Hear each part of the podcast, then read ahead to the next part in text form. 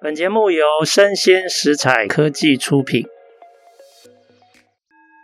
新创除了热血创意与活力，其他重点让长辈告诉你。欢迎收听《杨家长辈经》，未来的新创拼图。各位听众，大家好！这一次的这个杨家长辈经哦，我就邀请到我自己的农业领域的老师，哎呦，千万不要这么这个谢生佑博士 来，生佑跟各位听众打声招呼。哎，Hello Hello，线上朋友大家好！突然叫我谢生博士，我都不知道怎么回答。OK 啊，那你是不知道大家都对你很尊敬啊。哎，你长期呀、啊、在农业领域，还有在社区工作上耕耘哈。嗯哼。听说你现在又有很多的累积跟推进哈。是。你可不可以跟我们分享？好像听说你最近有参加速发部的一个公益一百的一个计划啊，这里面有好多好有趣的内容哦。所以今天我想要邀请来，请你跟我们大家介绍一下哈。上次来杨博士啊，现在要叫杨博士，应该叫我长辈啦。节目就是提到我们在做的事哈，就是一直是希望用社区经济的方式去来这种发展这种食农产业、初级民生产业。那我们在农业领域哈，其实我这也是创业到现在第十一年嘛，这个过程当中，坦白说是后面这几年哈，差不多在。五年前左右，我才更明确知道我要做的事情跟转向，所以我从最早的单纯的共同购买的买卖，我把它慢慢的转型，停掉，变成是做服务嘛。是。那我进入到这个食农产业的服务里面，我要挑服务的哪一段？前端这也花了一些时间摸索。这农业生产的那一段，还是采后处理啦，还是加工？后来我们选的是加工。好，那我是从加工的部分。再去做这个提供服务，然后我们希望从加工这一端可以往后影响市场，往前影影响农业生产的哈，嗯，大概的想法是这样。那在加工这一块啊，但我的切入比较不同的是说，我不是找的农产品集结，然后就去跟这个大的加工厂配合做产品，然后也不是这样的路线。我们做的还是一个社区经济的模式。那主要。因为社会学的背景嘛，我们比较希望的都是创造一个结构，那让这个结构可以运转。我举一个很简单的例子就好。如果今天是一个大的连锁餐厅，那很自然的，我的食材一定是请一个食材商负责。嗯，我如果是跨国的哦，那更不用讲了哦，一定是这种国际性的这种大的食物供应的系统。那越大的供应系统，它就越不容易跟小的配合啊，这是一个。逻辑问题啊，所以到最后，甚至我的食材都可能是飞机坐过来的哦。你看麦当劳就好，它多少食材是坐飞机来的？明明你在地可以供应，它还是会坐飞机，因为不是它不跟在地采购，那没有路径，它也很困难哦。所以这是一个逻辑。但反过来，如果你是小的，你是小的一个社区面摊，会跟谁买菜？他不可能去网络订购的，一定是菜市场。哦，他就很自然啊，菜市场的摊贩的菜从来一定批发市场，啊，他他一定就会自然就会就近啊。我想这是社区经济的基本的原理哦。你小尺度，它就尽可能是在地的发生观念。那但是我如何让这两件事情哦，不是一分为二，让这种小规模的在地生产可以跟主流的经济系统面连接起来？我在想的是这个课题。那我就看，当然也会看一些国外的资料哈。我觉得欧盟有一个。讲法，他们在谈这个社会经济有一个概念啊，他们叫做 underrepresented group，啊，就在主流经济市场当中的 underrepresented group，啊，就是这个中文我也不知道怎么翻啊。它比较像是没有被看到，好像失去了一种代表性的。对对，它也不是弱势，对，它就没有被包括在那个主流的桌子上。对对对对，但是它可能是种树哦，但是我们在定制度就是。会一个弄这些，哎，这是谁？就台湾的很典型的小型的食品生产者。你看我们日常生活的宿命经济里面，哦，今天我来这边录音，从捷运站走下来，一路上就看到好多，中午刚好看中午嘛，那个妈妈自己卖便当都推出来卖，这些都是黑糖糕，什么都有，什么都有，这就是最典型的。是是是。那这些在我们日常生活当中是种树，但在制度当中他们是 underrepresented，嗯，不会被呈现。那他们是跟在地连结性最强的，哦，那跟在地的食材关联的连线是最强。那有没有一个机制，我可以让他们在制度里面？那其实这也是 SDGs 第八项在讲的，就是一个好的经济必须要包容性。那我对这个包容性的理解，就是让这些 underrepresented group 可以进到主流经济系统里面。第二个是第八项讲说要微型经济，要他们能够成长。你不把它纳进制度，你怎么成长？我们根本想帮他都没办法帮，因为他圆的扁的都不知道。那我在想，哎，我怎么样收集到他们的资讯，让他们可以进到这个制度里面，成为这个制度里面可以被看见的啊，不是安德的状态。那我是从这边出发。那我们过去这几年，我们累积的就是对这些小型生产者的协力。嗯辅导他们建立生产的系统标准化，可以被管理。那我讲一个案例，我一直觉得这个案例对我来说是非常具有代表性，可以工商服务顺便讲。可以可以，绝对都可以，我们这边没有问题。何乃川就是我们很好的伙伴，是是是是，很好的伙伴。像何乃川当年我们刚开始接触服务他这个好朋友啦，也是客户的时候，他其实规模还很小，然后他还遇到一些状况。就是在生产上很多的不稳定，甚至卫生局也常常登门的，哎，这个不行，那个不行，他不知道怎么办，他其实找不到专业服务。讲一个笑话，这这是有趣的，这不是笑话，因为那个施工所的这个长辈，我也是非常尊敬一个专家。那时候其实是请那个施工所的专业要去协助他们，哦，那个专家去说啊，我们辅导哦。三四十年了，我没有看过这么小的，它真的很小，对，很像工厂的厕所，真的十多坪。是说这个这么小，他说哦，这个这么小，我还真的不知道怎么办呢。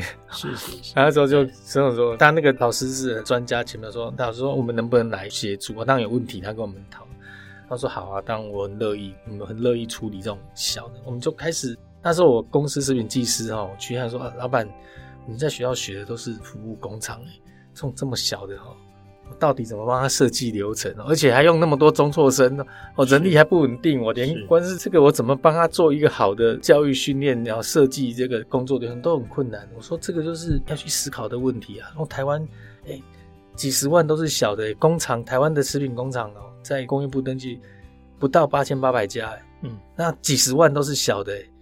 啊，对对，对，但他们不知道怎么处理耶。我说那个是悬殊的比例耶，哦，嗯，那就我们就这样开始摸索，哦，开始帮他建立工作的方法流程，然后管控，我们到底像这种情况应该怎么样去处理。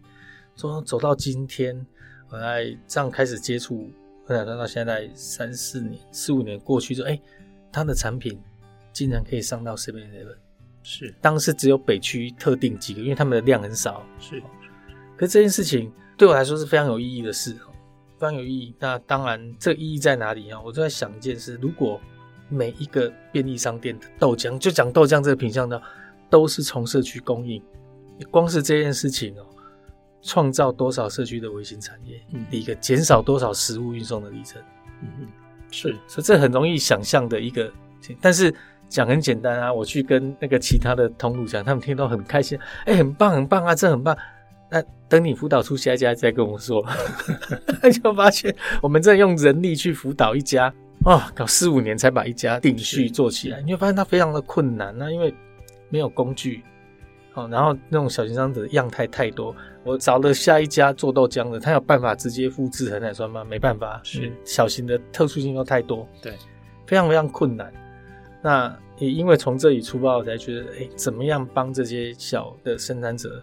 开发工具是。很重要，就先有工具，我们才有办法慢慢的让他们的生产稳定定序，那才有下一步可以走。是，哎、欸，等一下哈，我先帮各位听众补充一下资讯哈。对，刚刚申佑讲的何乃川就是三峡甘乐文创百分之百持有的一家子公司，专门做豆制品，然后完全用本土的国产豆。那他本来是找食工所，就是食品工业研究所，啊，他们专门辅导大的工厂，结果就把这个案子交给好时机，也就是声佑的公司，才开始展开这段奇妙的旅程，然后开始有了好时机。后面今天要跟大家介绍的这些事情，来，请继续。对，是，所以这也是一个缘分啊。那那我就觉得这非常的有趣，其实小型的生产者会遇到的。很多的问题跟挑战哦，它其实是为什么他们会地下化？因为我常举一个例子啊，我觉得台湾的中小企业会很蓬勃发展。嗯，其实有一个很重要的条件是，我们的会计师哈可以提供他们服务。我们有庞大的会计师服务系统嘛，所以会计师可以自己营业。可是台北、台湾哈食品技师哈是没有办法独立开事务所营业。哦，OK，对，他们都是绑在工厂里面。嗯，那我其实曾经跟这这种部门说，其实你你台湾这么多的小型生产者哦。你真的要把这个食安的秩序建立，你一定要去推食品技师签证，你让他们可以独立。我这些食品技大家越来越不想考，我考出来我又没有什么功能，只能绑在工厂里面。你让他可以签证，你让他可以像会计师这样提供服务。是才有办法去回应那个。我们那时候做公益百的案子很好玩，要安中间安排夜市。是那时候我们的商业模式，其实我们这三年都已经做小型生产者辅导跟供应链管理，都已经有商业模式，都是可以获利。因为生产者愿意付费，他们真的有问题需要解决嘛？是是是。那那个老师也很有趣，说你这个一看就知道是做不完的生意啊，那么多的小型生产者。我说对啊，老师你讲没有错，问题是我哪来那么多的人？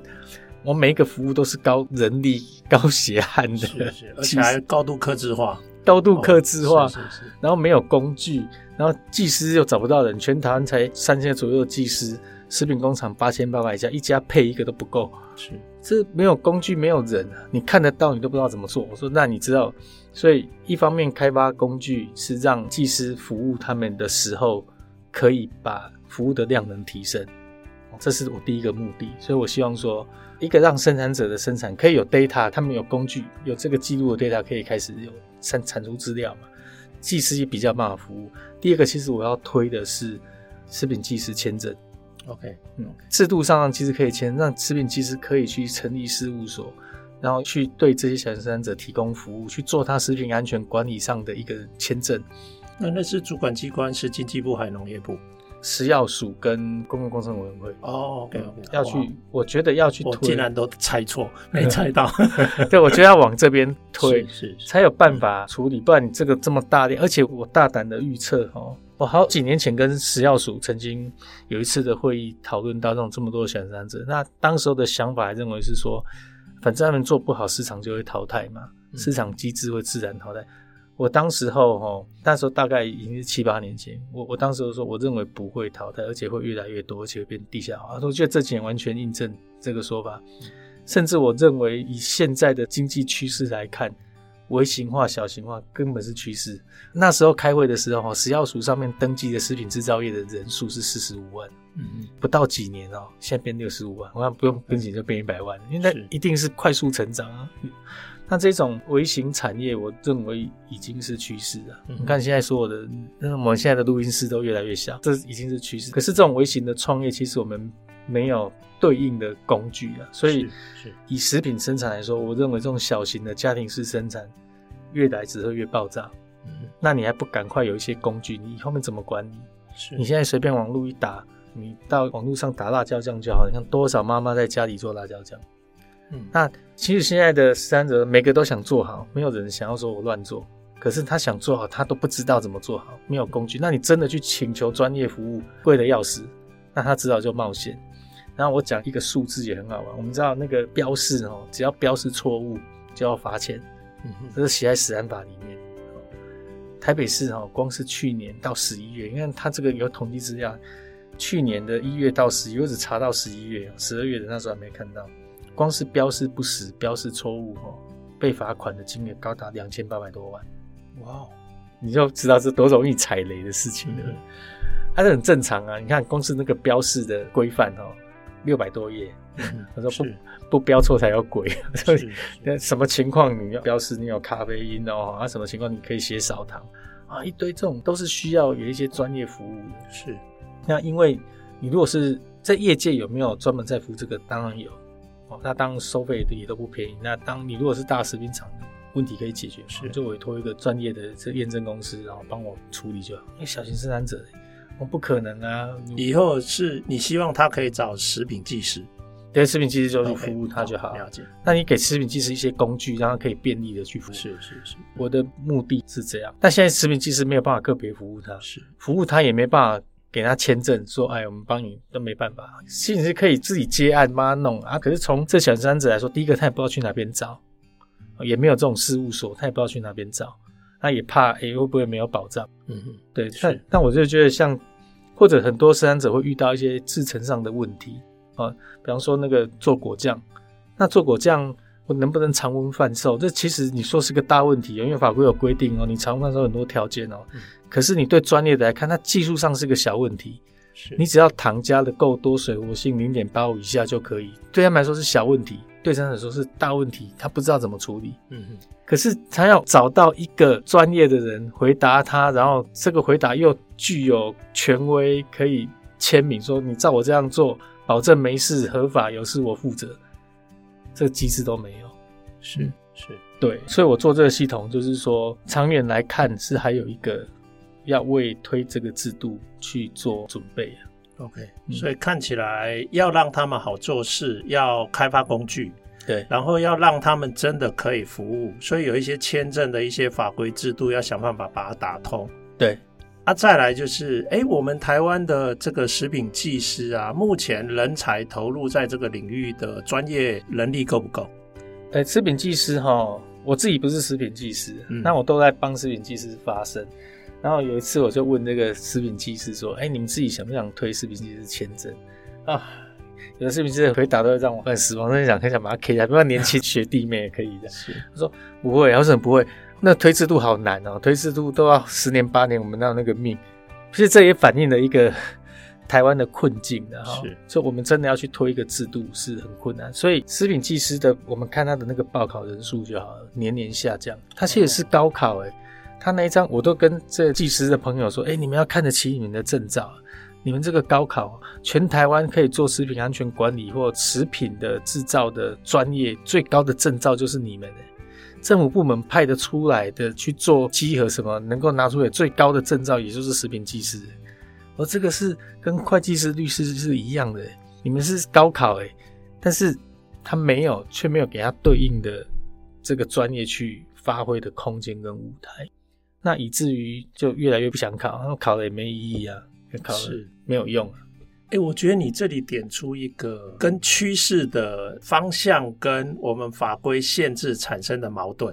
嗯，明明我们过去，现在大家开始已经都在反省，当初工业革命之后一味的追求标准化、规模化，对，现在产生了很多时代困境，对不对？而、啊、目前因为科技的发展，对。技术都已经应用上，都有很多问题是可以解决，因此它已经适合分散化，而不是高度的集中中央化嘛，对对，不对？可是这个时候法规如果不去跟着做调整的话，对，其实反而我们正需要这样的专业，可是这样的专业的养成却越来越少，是，是，对啊，这些都是结构的问题啊。我跟你讲，很好，我刚创业那一年哦。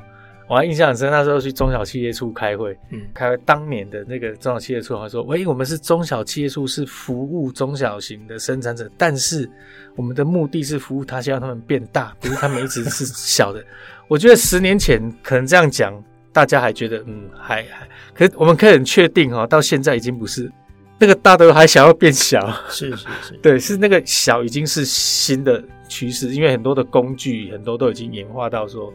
对啊，没错，你可以小小工作，干嘛没事弄那么大？是，对啊。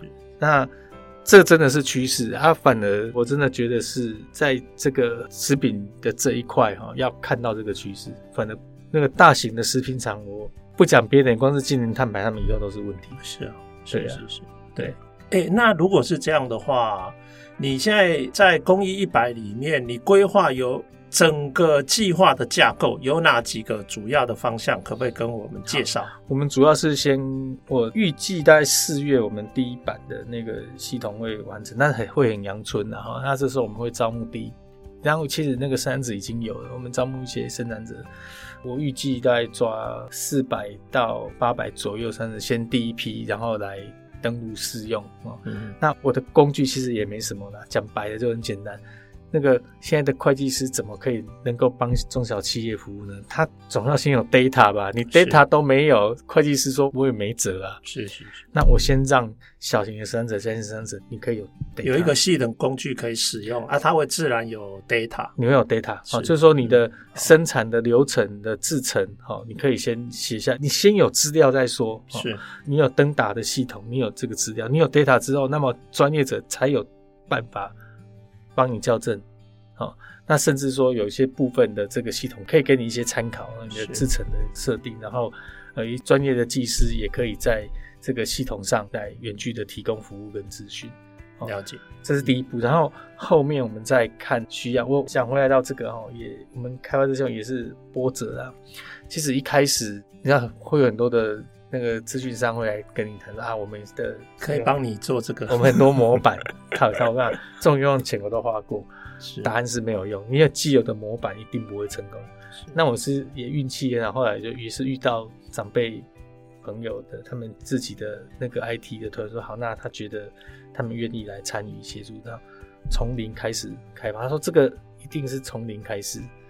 所以我们还很乖，我们那时候还先写成 Excel，你知道吗？说你先把你的作业流程变成 Excel 可以跑得动的 Excel 的流程顺了，然后开始再慢慢就很标准的开发。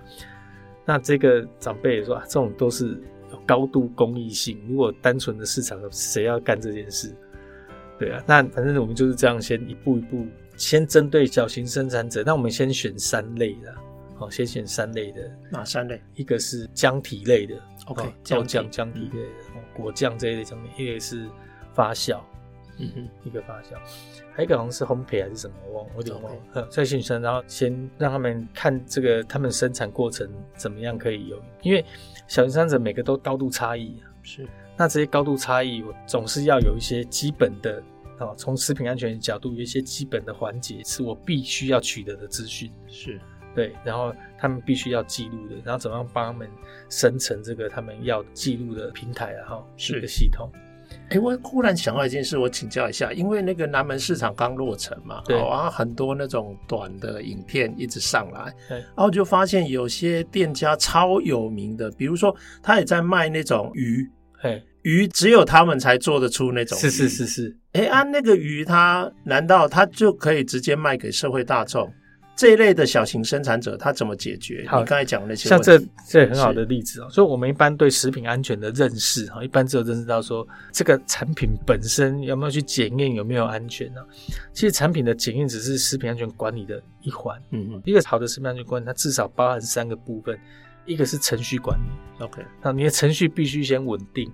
你程序稳定之后，我拿的样品去检验，这个样品才有代表性嘛。那光是程序稳定这一件事情哦。就高斯生产者是，因为很多就是不稳定嘛，那他也不知道怎么稳定，那你也没有资料去协助他，让他发现他不稳定，所以我们是先解决生产稳定这件事情。那、嗯、关于产品本身哦，该有一些检验的也该去检验，但是前提先把生产稳定。那还有一关叫做风险沟通啊，不存在没风险的，但是你的风险是否可以让消费者清楚认识？嗯那这一样关系到你有没有 data，是你有没有资料可以说明，然后能不能追踪追溯嘛？嗯、那所以我们其实处理风险沟通，跟处理这个资讯平台，跟处理这个生产定序稳定，协助生产者。那你自己说他们做一做能不能卖？当然可以啊，因为这也是很多人对这个食品业的一些认识上的误解啊。这个刚好顺便补充，也是我们最近跟食药署有处理到的一个法规调试的问题。因为食品本身不是特许行业，是，我想这个观念蛮重要的。因为这种跟民生很相关的，它基本上不能特许，特许那就很严重。嗯嗯，是，所以做食物这当然是都可以做。那既然它不是特许行业，就没有说什么你一定得工厂才能贩售贩卖，没有这种事啊，那没谁做都可以卖。但是虽然你不是特许，你都可以做可以卖，但是你有义务要把卫生安全做好。嗯，因为这是关系到消费者。只是你的卫生安全做好这件事情，在管理上是困难的。如果你是工厂，好管理；不是工厂，不好管理。嗯，嘿，因为太分散，主管机关不容易管理。问题是在管理上的问题，所以他们卖当没问题。那只是像这种食品这种东西，哈。我跟生产者会说，这一类很民生基本的产品，基本上你说它真的发生问题的几率也未必很大。嗯，但是哈，你一次都不能发生。嗯，因为通常一发生都很严重，就像前一阵子那个越南的妈妈做那个便当，五百人食品中毒，哇，那蛮很大恐慌。或者是几年前那个豆浆店喝个豆浆，结果研究生就是沙门氏菌感染是过世。它只要一发生，都是很大的事情。啊，所以我们怎么样把那个关键的控制点控制住，让它不会产生这种致病性、致命的危害？那我想这就是一个对这种必须要有管理。那这个管理很重要，是说如果你没有把这个做好，会对这种微型的社区的食农产业，大家会没有信心。嗯哼，他没有信心会变另外一个系统性的问题。那怎么办？大家都没信心，所以所有的食物生产都交给大厂。那产生另外一个食物供应系统性的问题是，哎、欸，我觉得你有点出一个关键点哦。其实小型的生产者，他只要在某几个关键的环节能够把关注。对，它就可以几乎把大部分的风险都避开掉。是，因此管理它的法规跟方式本来就应该简化精要就好，而不必遵守大工厂的那一类的那种非常繁复的那些法规条文。是，哎、欸，完全呼应这样大概这样完完全没有错，是这样啊。然后。这里我认为还有几个有要去克服的那个在法规调试上还要克服的问题，就涉及到说我们怎么对风险进行辨识跟确认啊。好，那如果我们对风险的分析跟辨识，我们只依赖一套很制式的标准，那这就会很麻烦。好，比方我们只看到你的产品类，我举一个例子，我们都知道做便当的风险一定比做饼干大，这还有问题。可是如果我做成呆板的。哦，你做便当哦，你很这个做便当，我就必须要很严格的管理。那这不行啊！我如果是一个妈妈，我就做给我邻居五个小孩的便当。那我另外一个是做那个饼干，一天是做几万包的。诶、欸，哪个风险大，就未必是便当哦。所以我的产量、我的钱、我的消费者跟我的关系，那又完全是会呈现不同的风险的变数。哦，所以我觉得怎么样在这种风险的辨识上，能够更具有这种开阔的视野，哦，这也蛮重要的哦。是，哎，你有没有觉得啦？因为在我们那个年代，哈、嗯，哦，我又比你又长不知道几轮，我我也搞不太清楚。在我那个年代，我觉得要做法规的修改，嗯，很难。对，可是我觉得本来啦，制度的改变它就很缓慢，嗯，而且也常常有制度的僵固性。对，但我们看我们现在世代的这种更替，其实也慢慢累积到一定的程度了。你看，我们社会上当初我们把网络世代最早的世代叫一九八零年代，对，因为他在 Internet 起来的时候，他大概十来岁。其实是社会中最早了解网络的那一群人。是，你想想看哦，从现在开始迈向二零三零，其实这个网络最早的世代最高龄已经可以到五十岁了。哈哈，那是不是代表消费市场、产业从业者，甚至政治选民？对，其实这些比较新的世代，他们已经是主流，而且明显过半。是，那是不是有很多新的观念再来谈？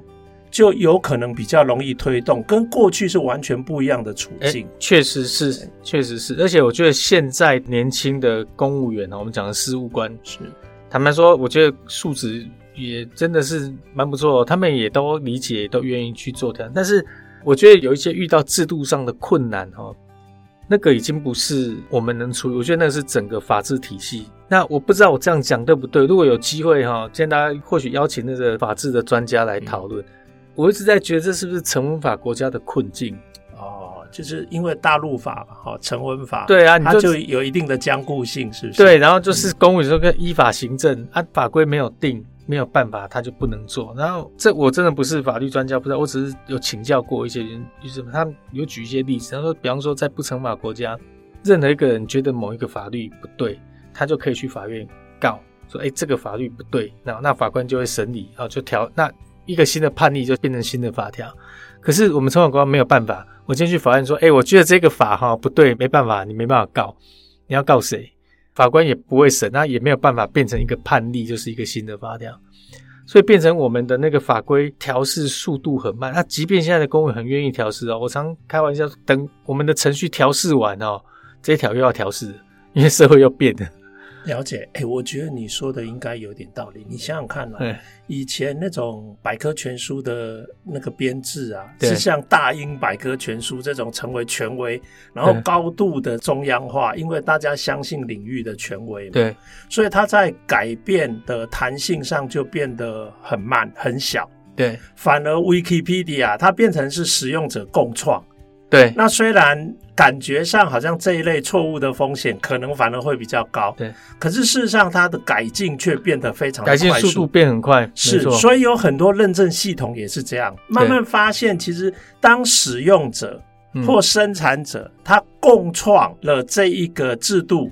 可以有管道或有空间让他参与调整，其实整个优化跟整个进化的那个能力就大幅的提升。大幅提升。啊，我真的是有感觉到那个法规调试速度哈，是追不上我。那随便举那个产业创新的速度太快，比方说中华民国我们行业别分类哈，是，我们是根据主技术的行业别分类哦。这就在，所以你现在哈，你现在说你是什么行业，不是你说的算哦。政府真的要办你哦，是看哎，我们卖龟哇，太多行业是你对不到的。对，它分在其他类吧，因为比较新，太新的越是其他类，根本行业分类找不到，找不到，找不到你。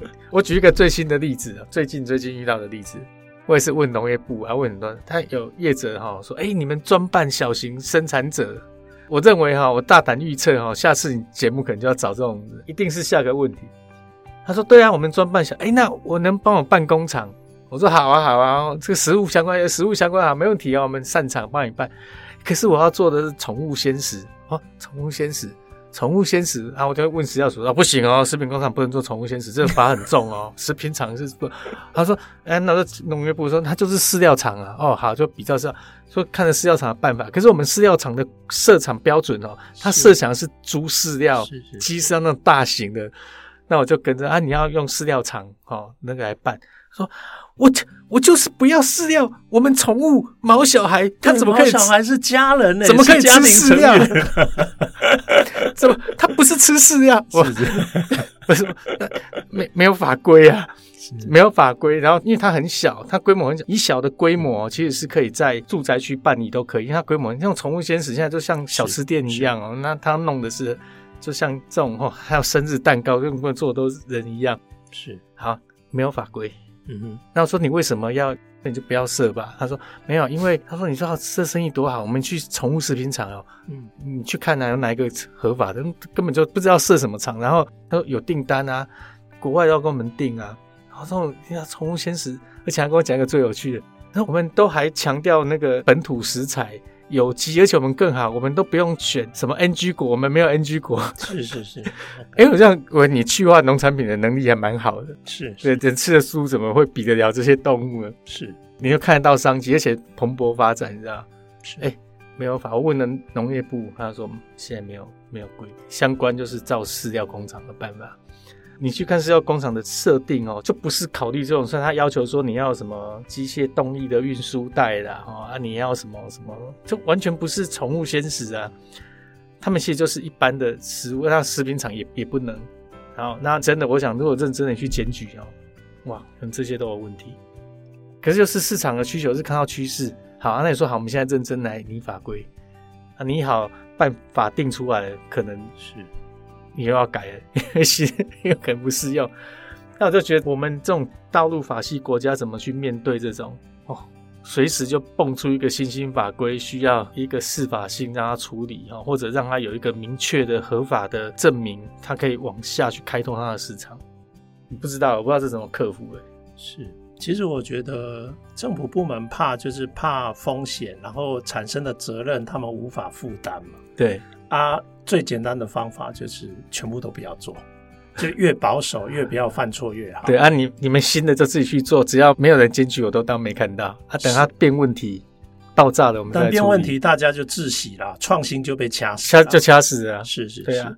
所以我觉得创新的人遇到的这些法规障碍哦，真的是一个很大的问题。啊，有时候那个障碍我们都知道，但是你就没有那个制度上去公务员也愿意有，但是你没有去解的方法。嗯，哎、欸，你碰到这么多，几乎都后来在这一个门槛上面全部都卡关，都跌倒了。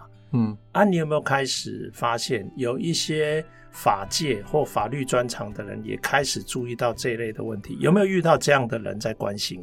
会聊了，但是好像没有遇到谁很真的把这当成是去想一个制度性的解。我们算是解这种法规障碍的高手，讲实话，我自己都觉得是高。但是我们的解法哈，也只能很刁钻，去找各种缝隙，然后去让它先闪。但是因为我们没有那个 power 去做制度性的整个解啊，是。但我觉得这制度性的，我也不知道是哪个部门要去做这种处理。有看制度的东西，这个也很跨领域。还包括法界人才的人，这个我们可能在节目呼吁哈，有没有一些法律专长的人对这个问题其实是关心的？那我们也许可以互相联络一下，找机会大家来交流一下。好啊，诶，因为还有好多事情想要再跟声佑好好聊一下哈。那我们今天节目先在这边告一个段落。那谢谢各位听众的收听，也谢谢声佑的分享。